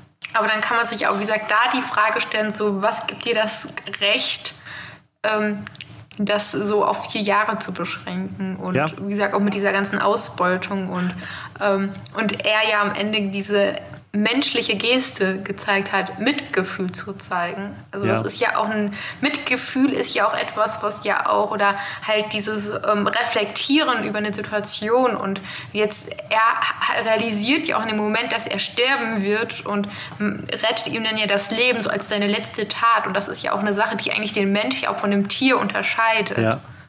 So weiterzudenken. Das finde ich ganz spannend. Also deine, deine, deine Lesung irgendwie dieses Momentes äh, finde ich ganz spannend. Das, also für dich steckt da also schon so diese, diese die Vollendung des Menschwerdens irgendwie statt am Ende, wenn ich das richtig verstehe. Schon. Ja, also das ist, glaube ich, definitiv eine sehr, äh, sehr, sehr, gute Lesung und sehr starke Lesung des Ganzen. Ich habe immer, für mich so ein bisschen steckte da drinne, ähm, dass er, also für, für Roy, glaube ich, ist einfach dieser Moment gewesen, es lief alles darauf hinaus, zu Tyrell zu kommen und so das Leben zu verlängern. Und von Tyrell gab es dann ein Nein, das geht nicht, ähm, woraufhin er dann angefangen, also sich Tyrell entledigt hat im Prinzip. So Tyrell gibt sich ja so ein bisschen wie so ein wie so ein Gott, also jemand mit so einem Gottkomplex, der so seine eigenen Wesen schafft in seinem Anglitz und äh, halt dann da irgendwie über der Stadt thront und so und äh, in seiner Pyramide sitzt. Auch so, das Bauprojekt würde ich gerne sehen, wenn es heißt, so, wir fangen jetzt an, eine Pyramide hier mitten in, in LA zu bauen. ähm, und dann bringt er ihn halt um und, und versucht so, glaube ich, diesen, also habe ich mal da so drin gesehen, versucht so diesen Status einzunehmen, den, den Tyrell hat und so diese Position einzunehmen. Und dazu gehört halt dann, fand ich immer so ein bisschen, dass er nicht nur halt Tyrell umbringt, ähm, und halt dieses Leben nehmen kann, sondern an der Stelle, nachdem er ja eigentlich versucht, Deckard umzubringen, die ganzen, das Ganze am Ende im Prinzip, er, er jagt ihn ja dann ähm, und ist ihm ja auch haushoch überlegen, ähm, entscheidet er sich eben an der zentralen Stelle dann doch nicht nur Leben zu nehmen, sondern auch Leben zu schenken und zu geben. Und zu, in dem Wissen, so, so deute ich das immer so ein bisschen, in dem Wissen, dass er halt, naja, er stirbt halt in ein paar Minuten, das wird er ja sicherlich wissen, ja. ähm, dass er dann halt irgendwie schon für sich entscheidet, so, nein, ich will, dass, dass ich, dass klar wird, irgendwie, dass, dass dieser Mensch dort, wenn es denn ein Mensch ist, aber das, davon wird er wohl ausgehen, dass dieser Mensch dort ähm, dass der halt im Wissen ist, dass ich ihm sein Leben geschenkt habe, sozusagen, dass ich über ihn hinaufgestiegen bin. Ich bin nicht nur jemand, der, der unter den Menschen lebt, der sich versklaven lässt oder so. Ich bin nicht nur auf, ich, auf einer Ebene mit ihnen, ich bin tatsächlich über ihnen. So, ich bin jemand, der Leben nimmt, der Leben gibt. So, ähm, das weiß ich, da steckt immer so ein bisschen für mich damit drin. Aber ich fand, was ich auch noch ganz spannend fand, war, wo du auch meintest, dass ähm, ja, sich Tyrell auch so als Gott erhoben hat, um so jetzt die ähm, zu entwerfen und da ja. sich da so gespielt hat. Und das war, finde ich, auch eine Sache, die dann auch da kritisiert worden war, auch dieses, äh, diese Überheblichkeit ja. der Menschen. Hybris des Menschen, ja. Ja, also ich, ich glaube, das war jetzt so, während wir auch gerade erzählt haben, habe ich nochmal so gedacht, es, es hätte, glaube ich, auch ein gutes Argument oder eine gute Grundlage gegeben zu sagen, eigentlich ist ähm, Dr. Eldon Tyrell, so der, der große Villain dieses Films. Auf Auch wenn er gar nicht Fall. viel Screentime hat, aber so die Art und Weise, wie der irgendwie alles beeinflusst, was dort stattfindet, in großen Teilen ja auch einfach ohne das so wirklich über darüber nachzudenken scheinbar, ohne das so wirklich intentioniert ich glaub, zu machen. Ich glaube, der denkt drüber nach, aber er, ihm ist das eher so scheißegal. Also äh, er verfolgt so sein Ziel und er hat so seinen Plan und ja, alles andere. Stattdessen so. setzt er sich hin und fängt an, wieder neue Menschen zu bauen, so den, die, das nächste Modell, das dann wie Rachel rauskommt und nicht mal weiß, dass es ein, ein Replikant ist. So. So dass äh, am Anfang ist ja auch schon, wenn, wenn er Rachel halt Deckard vorstellt und dann anfängt, davon, äh, er sagt ja dann, glaube ich, so von wegen, Sie haben doch diesen Test, den Sie da machen mit diesen Replikanten, ne? Zeigen Sie mir doch mal, wie das geht. Ähm, aber machen Sie das bitte mal mit einem echten Menschen, so, ne? Damit ich dann irgendwie erstmal das Negativbeispiel sehe. Und dann lässt er ihn das ja mit Rachel machen, wo das ja ewig lange dauert. Und, und das schwingt, finde ich, sehr viel mit, dass er so versucht da auch einfach so ein bisschen seinem Ego treu zu bleiben oder so und zu sagen irgendwie, nein, nein, ihr Blade Runner habt euch da vielleicht irgendwas ausgedacht, aber ich bin immer noch an dem Punkt, ich arbeite noch daran, es wird viel schwerer werden für euch noch rauszufinden, wer denn meine Replikanten sind. Ähm, so, äh, als man, man könnte daran arbeiten, dass die halt länger leben oder ein besseres Leben haben oder so, aber es wirkt dann doch eher einfach wie so ein wie so ein, ja, wie so eine einfache Egomanie irgendwie zu sagen, nein, nein, ihr könnt mich nicht widerlegen. So, ich, meine, meine Wesen sind trotzdem und dann im nächsten Modell halt wieder die, die vorrangige, beste Spezies hier oder sowas.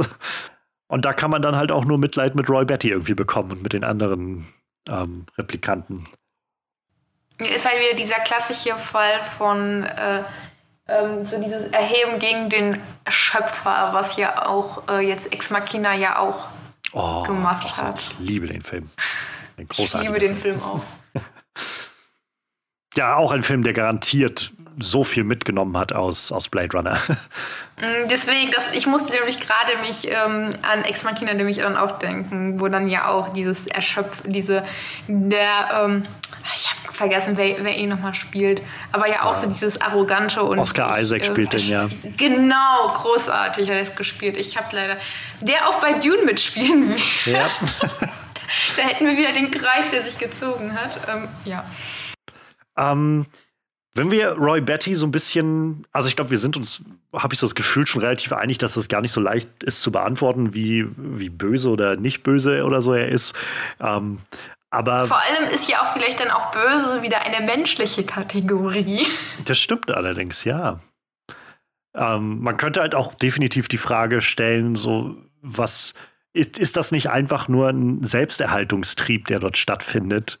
Ähm, und ist das jetzt wirklich böse, sich am Leben halten zu wollen? Wie gesagt, sie laufen ja auch nicht mordend durch die Gegend, sondern letztendlich verteidigen die sich ja bloß ähm, und werden halt gejagt.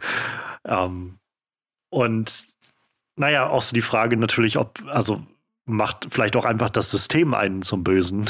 Ist man einfach davon äh, bestimmt das, was böse ist, irgendwie das System, in dem man lebt.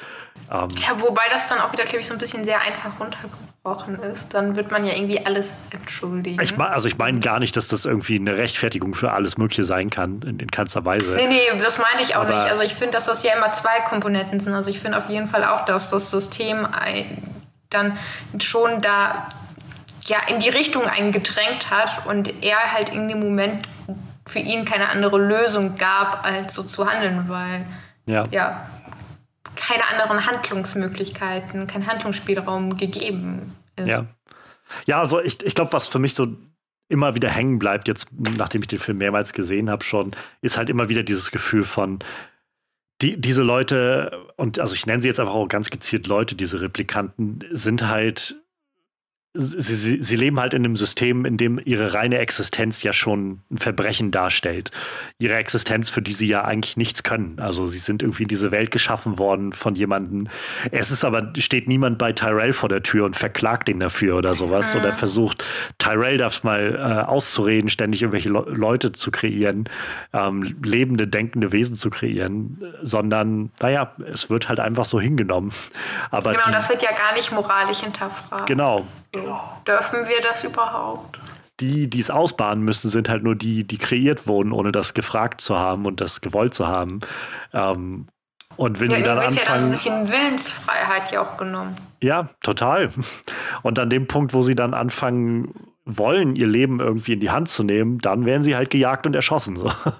Und, und das, das meine ich mit so, ich glaube, das System erklärt also in diesem Fall auch einfach sehr schnell, wer der Böse ist. Und das, äh, das kann man halt, glaube ich, schon hinterfragen oder so ein bisschen mit aus dem Film mitnehmen, dass man sich ab und an mal fragt, so, ja, aber was macht denn jetzt jemanden zum Bösen? Also ist das, ist der jetzt böse, weil weil er halt wirklich Böses tut und dafür Konsequenzen folgen müssen? Oder ist er böse, weil irgendjemand entschieden hat, dass das, was er tut, böse ist? Aber eigentlich, naja, ist es jetzt bis zu dem Punkt, wo er halt Tyrell umgebracht hat, ist niemand zu Schaden gekommen. Das also glaube ich. Na gut, es wird so angedeutet, dass der Augenmacher so vielleicht irgendwie noch was abbekommt. Ja, und es wird ja am Anfang, glaube ich, auch gesagt, dass sie ja auch Leute auf diesem Planeten umgebracht haben. Das stimmt, aber. Aber was ja dann auch mit in diese Revolution. Ja.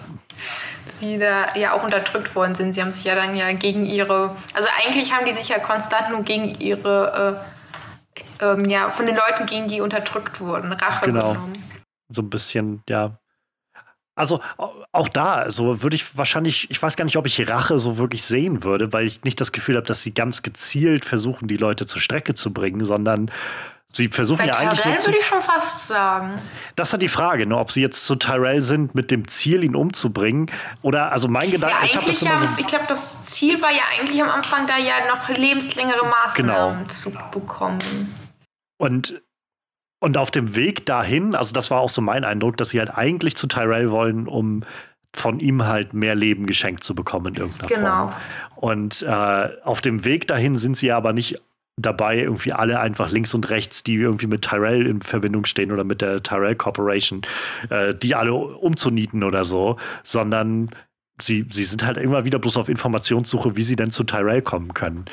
Ähm, und als Tyrell das halt nicht bieten kann, dann stirbt er halt. Ähm, was sicherlich jetzt nicht die, nicht die feinste äh, Art und Weise ist, aber ähm, so, so wirklich Rache habe ich da nicht, glaube ich, das Gefühl. Aber gut zu sprechen sind sie auf jeden Fall nicht auf Tyrell und alle Leute, die damit einhergehen. Also sie sind ja auch nicht zimperlich, wenn ihnen Blade Runner gegenüberstehen. Ja. Ich meine, ob das, wie gesagt, ob er jetzt so wirklich der, der wirklich Böse ist oder nicht, ähm, das, das kann man, glaube ich, ganz viel hin und her diskutieren. Aber würdest du, was würdest du sagen, ist denn so die, die, die beste Tat, die man, ähm, die man Roy Betty anrechnen kann von den Sachen, die er so gemacht hat? In den im Film, die man so sieht. Seine beste Tat. Hm, dass man, also sowas, was wirklich, wo man das Gefühl hat, da passiert irgendwie was, was Positives. So, wir hatten, ich hatte jetzt schon in den vorherigen Aufnahmen so ein paar Momente, wo es echt schwierig war, bei einigen Villains was zu finden, wo du dann so überlegst, so, es wird schwer, bei so einem Psychopathen irgendwie zu finden, was der denn Gutes das- gemacht hat. Ich hatte ja auch ein paar andere noch im Kopf gehabt und da hätte ich, glaube ich, jetzt auch gerade so gestockt, so, okay, Moment, was Positives. Gary Oldman hat in, in Leo der Profi einen guten Moment. Das sind so die Momente, in denen sie nicht ganz so brutal sind oder so. Ja.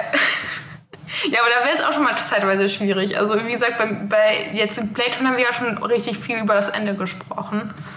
Und seine, dass er ja Deckard das Leben gerettet hat, Ja. nachdem er ihn eigentlich umbringen, fast umgebracht hat. Ja, das äh, steht, glaube ich, definitiv auf der, auf der Pro-Liste für, für Roy Betty. Wie gesagt, ich finde vor allem auch immer dieses Element sehr, sehr bezeichnend, dass er sich halt wirklich schert um die anderen Replikanten. Dass er halt wirklich, also man kriegt halt schon das Gefühl, dass da so eine, so eine fast schon familiäre Bindung zwischen denen besteht. Ähm, und dass halt getrauert wird, wenn jemand von denen stirbt und dass man halt aufeinander Acht gibt, so dass, ähm, das macht irgendwie auch was aus. Es gibt auch so viele, also die wirklich Villains sind, wo das einfach, wo es so keinerlei persönlichen Kontakte gibt und sobald irgendjemand stirbt oder zur Last wird, wird er halt entledigt oder sowas. Hm. Gibt es dann auch eine, eine wirklich verabscheuungswürdige Tat, die du ihm anrechnen würdest? Wo du das Gefühl hast, okay, ich, ich verstehe dich, aber das geht echt zu weit. Ja, er hat ja Sebastian und den Tyrell umgebracht. Also das sind ja die einzigen, glaube ich, beiden Morde, die man wirklich sehen kann. Das ist wirklich nicht nett. also Und Sebastian war ja einfach so ein bisschen so, der irgendwie, der total intelligent ist, aber Ja. total neben sich irgendwie steht, der sehr so gutgläubig und naiv so. komplett, also irgendwie so ein bisschen in seiner eigenen Welt. Ja.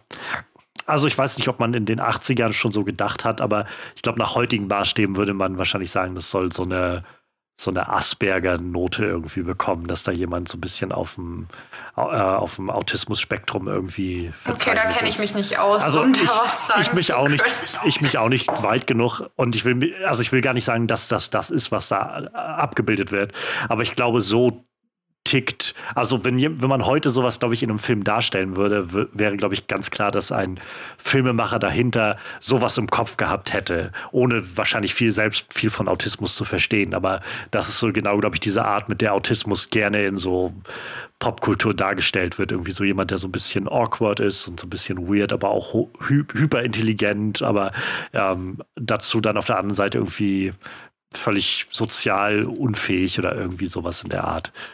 Ähm, so ein bisschen so eine Note davon hat das, glaube ich. Mhm. Ähm, und ja, du hast recht, also das, das ist auf jeden Fall, glaube ich, mit das Verabscheuungswürdigste, finde ich jetzt gerade so, weil so bei Tyrell kann ich es sogar nachvollziehen, wenn ich ehrlich bin. So. Nicht, dass ich es gut das heiße, dass man Leute umbringt. Also deswegen war so Sebastian so der, ja. Der kann nur wirklich nichts dafür. Das, das, äh, das, der arme Sebastian. ja, ähm, jetzt kommen wir so langsam zum Ende. Und am Ende habe ich jetzt immer die letzten Male so ein bisschen die Frage in den Raum gestellt. Wenn wir überlegen, wir sind jetzt gerade so in dieser, in dieser Zeit der Reboots und Remakes und IPs sind halt so das große Ding. Hauptsache, man kann irgendwie wieder was neu angehen, was die Leute schon kennen. Ich meine, Blade Runner, es gab schon eine Fortsetzung, aber die war ohne Roy Betty. Und vielleicht könnten wir uns ja überlegen, wenn man so eine wie, wie könnte man eine Fortsetzung oder irgendwie eine Art und Weise, eine, eine neue Blade Runner-Geschichte, irgendwas erzählen? So Blade Runner, die Roy Betty Story oder so. Wäre ja so ein bisschen schwierig. Es wird ja die Zeit vor und während Blade Runner aufgreifen, weil er ja tot ist am Ende ja. und man eigentlich ja nur seine Zeit auf diesem anderen Planeten zeigen kann, ähm, wo er da die Drecksarbeit gemacht hat. Wäre natürlich sehr auch interessant. Dann führt er den Aufstand an oder so. Genau, so, ich glaube, das wäre die einzige Storyline, die ich mir da vorstellen könnte. Man könnte ja auch sagen, ähm, er, sie haben vielleicht den, den Korpus von Roy Betty aufgehoben, nachdem er dort verstorben ist auf dem Dach. Und äh, vielleicht dann 2069 oder so ähm, hat man dann die, die Technologie, um diese alten Nexus-Modelle wieder auf, aufzuwecken und dann wäre Roy Betty wieder da. Ach nee, ich glaube, dann wäre ich, glaube ich, eher für eine Original Story, die dann wieder Denis Villeneuve drehen kann. ja, also ich meine, ich, das war jetzt die letzten Male auch immer so ein bisschen die Frage, wer könnte das inszenieren. Ich glaube, das ist so es ist so offensichtlich einfach, dass man sagen würde, ja, Danny Villeneuve wäre auch sonst. Also wir haben es hab ich mir 49 auch bei, gesehen. So.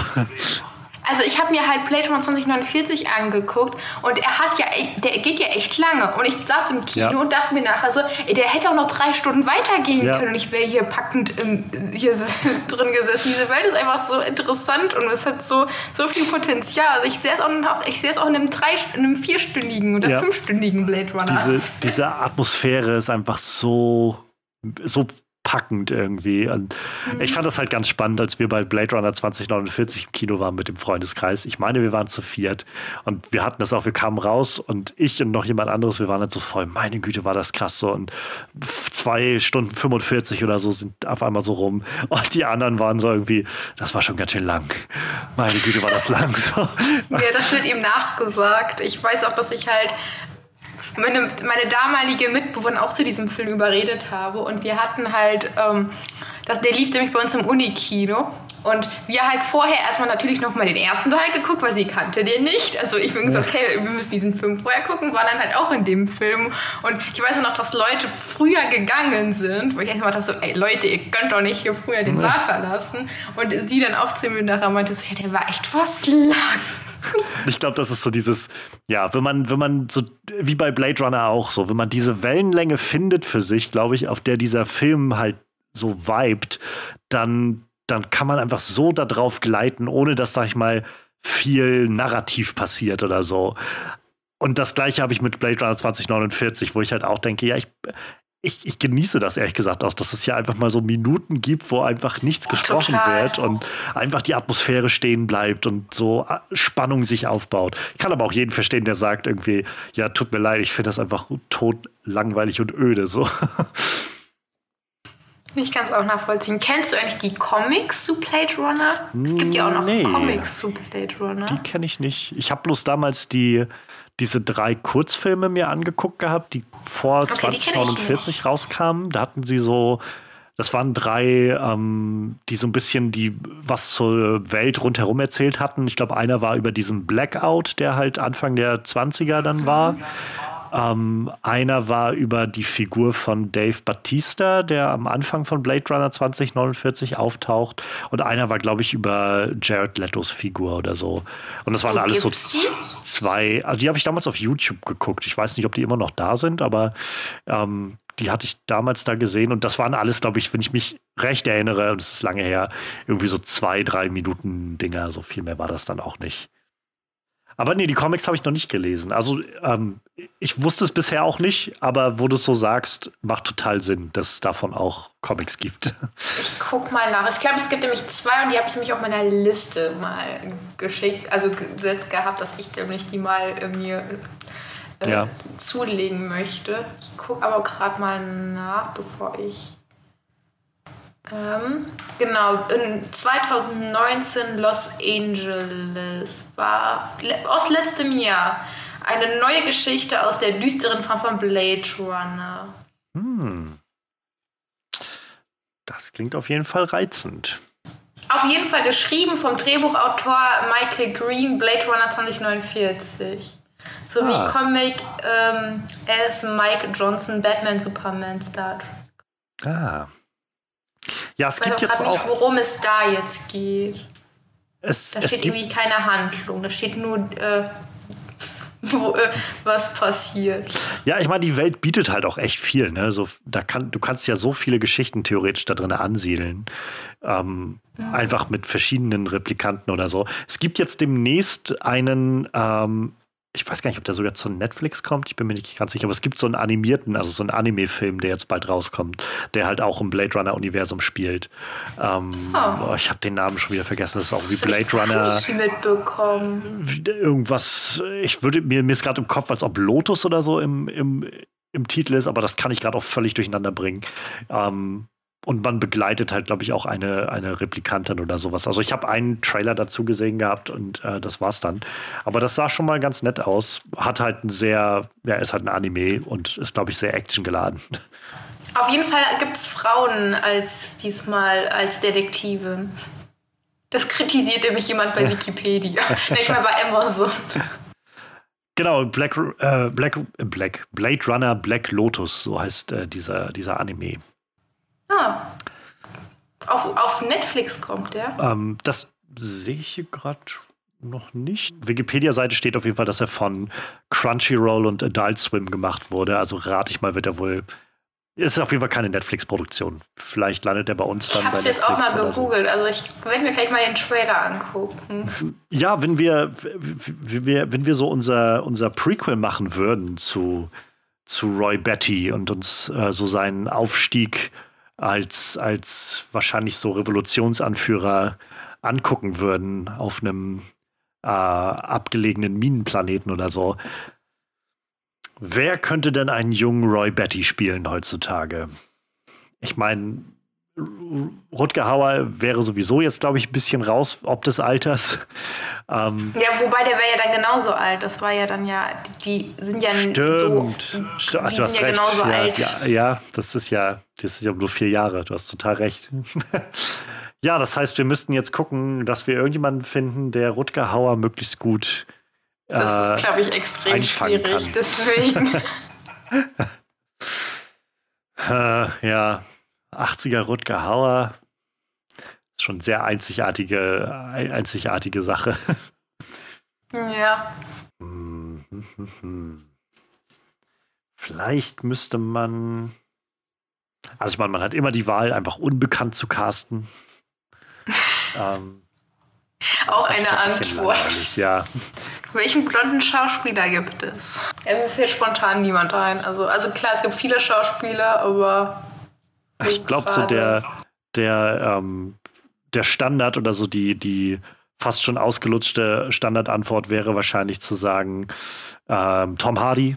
Tom Hardy wird, habe ich, das, hab ich das Gefühl, immer ins Gespräch gebracht, wenn es darum geht, äh, wer was spielen Ach, soll. Der, der, soll bei Mad Max bleiben. ja. Ich bin gerade noch im Überlegen, vielleicht. Hm, ich bin jetzt kein großer, großer Fan von dem Schauspieler, aber ähm, so vielleicht Alexander Skarsgård oder so. Wer ist das denn nochmal? Ähm, der hat, glaube ich, eine lange Zeit bei True Blood oder so hat er, glaube ich, die Hauptrolle. Oder irgendwie Okay, mitgespielt. Ich habe True hab Blood ich nicht gesehen. gesehen. Ähm, er war ja, ich kann mich erinnern, er war halt vor ein paar Jahren Ah, ich hab in diesem Tarzan-Film. Genau, und jetzt jüngst bei. Godzilla vs. Kong war der jetzt kür- kürzlich. Das ist so ähm, einer aus dieser großen Skarsgård-Familie. So mit Bill Skarsgård und Stellar Skarsgård. Wie gesagt, ich bin jetzt auch nicht der größte Fan von, von dem Schauspieler. So. Also bisher habe ich noch nicht viel gesehen, aber was ich gesehen habe, hat mich jetzt. Es war gut, aber es hat mich jetzt auch nie vom Hocker gerissen irgendwie. Aber der fiel mir gerade so ein, als so ein bisschen so ein Blondschopf. Er braucht ja jemand, der halt so diese Kraft hat, aber auch diesen Charisma. Ja. So. So viele alte Wie Schauspieler. gesagt, fallen mir ich bin eh dafür, noch eine, die, wieder die Storyline in die Zukunft zu setzen. Und ich finde es ich find's mal ganz gut, wenn man. äh, Ich, ich finde es auch spannend, wenn Dinge im Kopf passieren.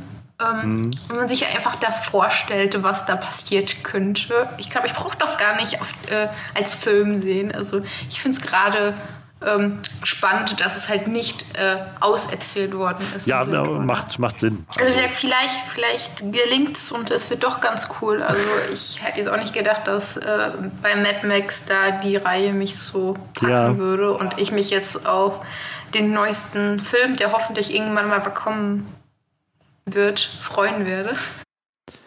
Ein Blondschopf, der mir gerade noch einfällt, den man vielleicht so mit reinwerfen könnte, äh, wäre Boyd Holbrook.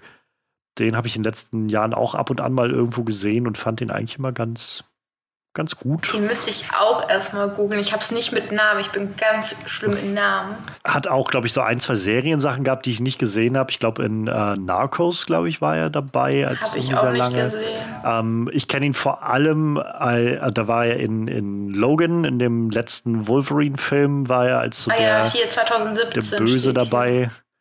Ähm, und seitdem, so ein, zwei Sachen hatte er noch mal schon Auftritte, wo ich ihn gesehen habe und ihn auch immer noch mal gut fand. 2013 ähm, Seelen, eine Stephanie Meyer-Verfilmung, hat er Oh. auch mitgespielt. Ja, sie fangen alle Aber auch in Gone Girl. Hm, ja, In Gone Gone Girl Girl hat er auch mitgespielt. ist auch noch so ein, so ein großes, äh, so ein großes äh, leeres Feld bei mir. Den habe ich noch nicht gesehen. da wurde ich leider gespoilert. Also, äh, Ja, ich weiß mittlerweile auch Film schon, wie kaputt das- gemacht. Wie das endet, weiß ich auch schon. Also das äh, Ja, war irgendwann wurde, dann, wie gesagt, meine Mutter kam aus dem Kino. Ich freue mich auf diesen Film, will selbst im Kino gehen und die spoilert mir. Ich denke, danke schön. Ach ja, das ist, das mit Eltern Filme zu gucken, kann schon echt schön sein. Vor allem, wenn es so eine Mindfuck-Filme sind. Ach ja, ähm, ich habe noch ein letztes kleines Spielchen. Und dann, glaube Okay. ich, sind wir auch durch für heute. Und das ist wirklich nur was sehr, sehr Kurzes und Kleines. Und ich habe dem Ganzen den kreativen Titel gegeben, der mir als erstes einfiel. Und das war Quick Fight. Und das bedeutet, ich, Okay. habe, ich habe hier einen, äh, ich habe hier so ein, mein, mein, mein vertrautes Glas. Vielleicht hört man es. Kein virtueller Ähm. Fight Club. Nee, nee, das nicht. Aber so, so ein bisschen in die Richtung geht es vielleicht. Ähm, es ist, also ich habe in diesem Glas so knapp 30 Zettelchen drin, so kleine, äh, kleine Spickerzettel, ähm, auf die ich jeweils einen Namen geschrieben habe, immer den Namen von einem bekannten, ähm, so ikonischen Filmvillain. Und äh, ich würde ihn einfach mal vorlesen. Also vier Stück davon habe ich jetzt hier rausgezogen. Würde die mal gleich auswickeln und dir vorlesen. Und dann könntest du mir vielleicht sagen, ob du meinst, Roy Betty hätte eine Chance gegen diesen Villain. Und wenn ja, ähm, wie würde er den wahrscheinlich besiegen können? Und dabei Okay, kannst bin du auch gespannt. völlig frei deiner Fantasie den freien Lauf lassen. Also äh, alle möglichen Strategien, die dir einfallen, sind gewünscht. Ich Ähm. bin mal gespannt. Ich hoffe, ich kenne den Willen. Ich habe hier als erstes gerade stehen auf dem ersten Zettel Jafar, aber aus dem animierten Aladdin-Film. Wer ist das? Jetzt fängt es schon an. Meine Filmlücken zeigen sich auf. Hast du den animierten Aladdin-Film mal gesehen? Nein. Ah, okay. Ja, es ist, äh, es ist der böse Zauberer-Visier, der da, äh, der dort. Ja, das ist Aladdin, Disney, oder? Genau, ist, äh, so Anfang ja, nee. 90er. Also ich muss sagen, ich habe sehr viele alte Disney-Filme nicht gesehen. Okay, vielleicht möchtest du das ja antworten, wo ich den Bösewicht nicht kenne. Hm. So, wie schätzt du ein? Naja, du kennst also, den Bösewicht. Er ist halt ein Zauberer. Also er hat halt so, eine so magische Kräfte und so. Das ist vielleicht irgendwo ein Problem, aber auf der anderen Seite hat er halt glaube ich, kein Konzept für Schusswaffen oder sowas. Und Roy Betty ist halt, wie wir schon gesagt haben, ziemlich, ziemlich mächtig, also ziemlich kräftig und stark und auch sehr gerissen. Ich glaube, der könnte Jafar mit genügend Zeit könnte er den, glaube ich, äh, weit genug austricksen, dass er nah genug an ihn rankommt, um ihm dann die Augen auszudrücken oder so. das, das könnte, glaube ich, hinhauen. Na dann. Ähm, das Vielleicht wäre das auch eine Idee für einen Film. Oh ja, also ich, manchmal kommen mir bei diesen Sachen auch sehr interessante Spin-offs rum. Ähm, passenderweise, wo wir das jetzt gerade schon, äh, ähm, also auch schon so ein bisschen gerade mit, mit Stellan, äh, mit, mit, mit Alexander Skarsgård angesprochen haben. Und es passt von diesem Versus-Thema. Ja, auf dem zweiten Zettel hier steht Godzilla. Godzilla? Jetzt kommt dann eine Filmlücke raus. Ich habe auch noch nie Godzilla gesehen, aber hm, das könnte ein harter Kampf werden. Ja, das könnte ich, also stelle ich mir auch ein bisschen, ein bisschen schwierig vor, muss ich ehrlich sagen. Ich, ich glaube, da hat er so ein bisschen Schwierigkeiten. Ich meine, man weiß ja nicht, wie stark diese Replikanten sind. Vielleicht kann er, kann er auch so, so eine 100 Meter große Bestie irgendwie äh, zähmen oder so. Den gibt es sogar bei Netflix. Ich kann eine Lücke schließen den Godzilla-Film von 2014, glaube ich, gibt es da und den genau. zweiten Teil auch noch. Ist der gut? Ich äh, scheiden sich die Geister so ein bisschen dran. Ich mag den sehr gerne, den 2014er. Ähm, okay. Und den 2019er, 18er, war noch immer der andere kam, den mag ich nicht so gerne. Aber Dieser ich kenne auch. Godzilla vs. Kong. Nee, äh, Godzilla King of the Monsters ist der zweite Teil. Den mag ich nicht so gerne. Den, aber ich kenne ganz viele Leute, die das sehr umgedreht sehen. Die sagen, sie mögen den, den 2014er nicht sehr gerne. Dafür aber dann den, den, äh, den, den 2019er oder so. Und es gibt halt, weiß ich nicht, 20 japanische Filme oder so von Godzilla. Hört man bei mir eigentlich den Regen im Hintergrund? Ist es bei mir gerade laut im Hintergrund? Nö, höre ich hier gerade nicht. Okay, weil ich nämlich gerade hier draußen geht die, äh, ist die Sintflut losgegangen und ich habe ein Dachfenster. Nee, also da habe Also richtig Place Runner Feeling hier gerade. es regnet, es ist dunkel. Jetzt, jetzt musst du bloß noch den Synthi rausholen und so deine eigenen Synthi Sounds machen so im, im, im Zimmer. Ich mache mal gleich noch die passende Musik an dann. Aber ja, ich glaube, ähm, der Kampf gegen Godzilla könnte schwierig werden. Ähm, ich habe hier auf dem nächsten Zettel stehen Hannibal Lecter. Mm, das ein Film, den ich mal gesehen habe. Was meinst du? Doch, Schweigen der Lämmer. Hm.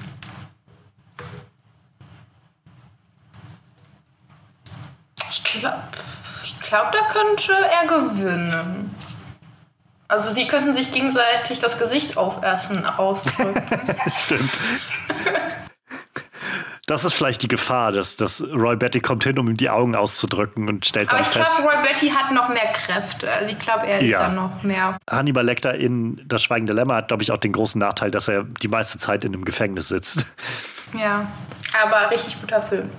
Ja, sehr, sehr großartiger Film. Und ich glaube, wenn, wenn Lecter vielleicht frei wäre, dem würde ich auch zutrauen, dass der, dass der in irgendeiner Form äh, ihn äh, Roy Betty manipulieren kann oder so, bis zu einem Punkt, wo er. ja, das ist ja seine große Stärke, Leute zu manipulieren. Und ich glaube, dass Lecter wahrscheinlich nicht widerstehen können wird, einfach mal ein bisschen Replikant zu testen, wie das so schmeckt. Ähm, wie, sich, wie man sowas verarbeiten kann, Replikant. Ja, wie schmeckt eine Maschine? Ja, das ist so dieses, dann, also die sind ja auch irgendwie aus Fleisch oder und, und Blut und so gemacht, äh, aus irgendeiner Art davon, aber vielleicht wird dann da der Lektor sagen können, ja doch, das ist, äh, das ist nicht dasselbe. Das ist delicious. also. Dann kann, kann es so ein, so ein geheimer Test werden. Dann werden ihm so die Augen verbunden und dann kriegt der, äh, kriegt der, muss er dann auswählen von beiden Tellern. Einmal gibt es echten Mensch und einmal gibt es Replikant. Und dann muss er gucken, ob er das mit verbundenen Augen erkennen kann, den Unterschied oder so. Oh Gott, so, ja. das, das, könnte so eine neue Kochshow werden für, für Ja, ich denke auch noch gerade.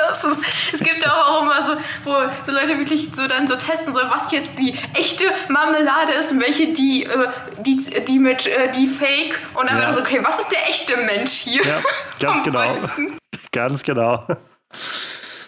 Ich glaube noch was Einfaches für den Schluss. Äh, der letzte Gegner für, ähm, für Roy Betty wäre Niemand Geringeres als Gaius Julius Caesar aus den Asterix-Filmen.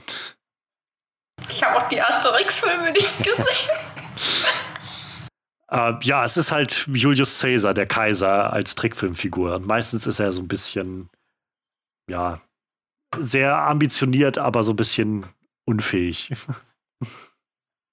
Diese ganze Asterix-Sachen sind komplett an mir vorbeigegangen. Ich, ich habe ich hab ein, paar, ein paar Sachen gesehen im Lateinunterricht. Äh, um das sonst vielleicht kurz zu fassen, also ich glaube, Julius Caesar hat halt, naja, es ist halt ein Mensch, der um, um die Christuszeit lebt. Also ich glaube, der hat jetzt nicht viel Roy Betty entgegenzubieten, außer dass er vielleicht sagen kann, ich habe hier meine Armee. Aber selbst bei der glaube ich, dass Roy Betty da wahrscheinlich einfach durchflügt. So. Kann ich mir auch gut vorstellen. Nadine, es war sehr, sehr schön, dass du da warst.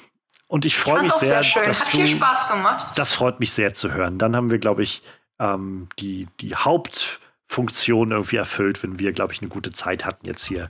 Ähm, ich freue mich sehr, dass du Roy Betty mitgebracht hast. Ich fand, das war sehr schön, mal ähm, überhaupt mal über Blade Runner so zu reden. Ich habe das, glaube ich, noch gar nicht gehabt, dass ich mal so, so ausführlich mit jemandem über Blade Runner reden konnte. Und gerade was Roy Betty, also mit so jemandem wie Roy Betty als Villain ähm, oder Anti-Held oder Anti-Villain, wie auch immer man ihn ja jetzt bezeichnen möchte, ähm, das führt ja in diesem Film einfach so sehr zu diesen großen Fragen in dem Film. Und das finde ich sehr schön, dass wir da die Gelegenheit hatten, da mal so ein bisschen drüber zu quatschen. Ähm, ich glaube, wir konnten jedenfalls ein bisschen Roy Betty ähm, mal so, so näher unter die Lupe nehmen und ein bisschen auf Tuchfühlung mit ihm gehen. Ähm, wie schon mehrmals gesagt, irgendwie einfach ganz ikonische Performance. Ähm, Tears and Rain ist wahrscheinlich so eine der ikonischsten Zeilen irgendwie aus dem Science-Fiction-Kino. Ähm, es ist nicht, nicht zu Unrecht. Da ist auf jeden Fall eine ganze Menge geschaffen worden, was wahrscheinlich für die Ewigkeit Bestand haben wird. Ja, soweit zu diesem MVP Roy Betty. Ähm, Nadine, dich findet man auf Wörter auf Reise auf dem Blog, den werde ich verlinken. Da könnt ihr dann genau, reinschauen. Und Podcast auch bei Binschreib. Aber da geht es hauptsächlich über Serien. Aber zeitweise kommen auch Serienwillen.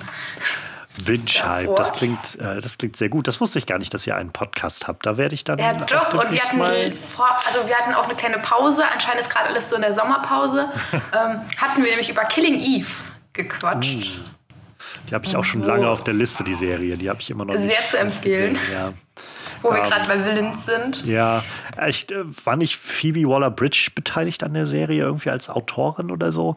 Ähm, das war, die bin ich immer sehr, sowieso sehr hellhörig, wenn die irgendwo mit dran rumschreibt und rumwerkelt. Kann gut ähm, sein. Ich weiß den Namen gerade nicht im Kopf. Ich weiß nur, dass Jodie Comer äh, die Bösewichtin ja. spielt. Ähm, aber insofern, also ich habe auch schon im Vorfeld zu diesem Podcast recht viel Anfragen gekriegt, so was gehen auch Serienvillains und ich wollte es jetzt erstmal bei Filmen lassen. Vielleicht für eine zweite eventuelle Staffel oder so äh, werde ich dann vielleicht mal äh, Serien in den Fokus nehmen oder so. Ähm, das hängt immer einfach so ein bisschen davon ab, ob ich die Sachen auch gesehen habe. Es ist halt ja, einfacher für halt mich schwierig. mal zu sagen. Einen Film kann man schnell ja. nachholen, aber guck mal, keine Ahnung, zehn Staffeln, so, sonst was an. Ähm, ja, also da auf jeden Fall auch gerne reinhören. Ich werde auf jeden Fall reinhören in äh, den Binge-Hype. Lass mich äh, gerne wissen, wo man das findet. Ich werde es auch verlinken. Spotify unter anderem. Die Leute dort reinhören. Ähm, das klingt auf jeden Fall sehr gut. Und ja, in diesem Sinne, ähm, Schön, dass ihr dabei wart heute bei dieser Folge, dass ihr zugehört habt. Ich hoffe, ihr habt Freude gehabt bei unserem Gespräch und ähm, konntet auch ein bisschen nochmal zu Roy Betty einen neuen Bezug finden. Wer das nächste Mal dran ist, keine Ahnung. Ähm, wie gesagt, die Reihenfolge steht noch gar nicht fest, wie dieser Podcast rauskommen wird. Aber ich weiß, dass ich mich auf jeden meiner Gäste freue. Ähm, also insofern könnt ihr euch, glaube ich, auch freuen. Ich hoffe, ihr bleibt an Bord. Ähm, ich freue mich erstmal, dass du da warst, Nadine. Und in diesem Sinne, macht's gut und bis zum nächsten Mal. Ich habe immer noch keine Catch Catchphrase, die muss ich mir noch mal irgendwie ausdenken. Vielleicht zur letzten Folge habe ich dann eine. Ähm, dann wir, auch Ciao von mir. Genau, wir hören uns, wir sehen uns, wie auch immer. Bis dahin. Tschüss. Ihr findet den MVP Most Villainous Player Podcast auf den gängigen Podcast-Plattformen und schaut für regelmäßige Updates, Umfragen oder falls ihr Fragen und Anregungen haben solltet, vorbei auf den Social Media Kanälen at MVP-Pod auf Twitter, Instagram oder Kofi, falls ihr eine kleine Spende in den Klingelbeutel werfen wollt. Oder schreibt mir ganz einfach eine Mail an mostvillainouspod at gmail.com.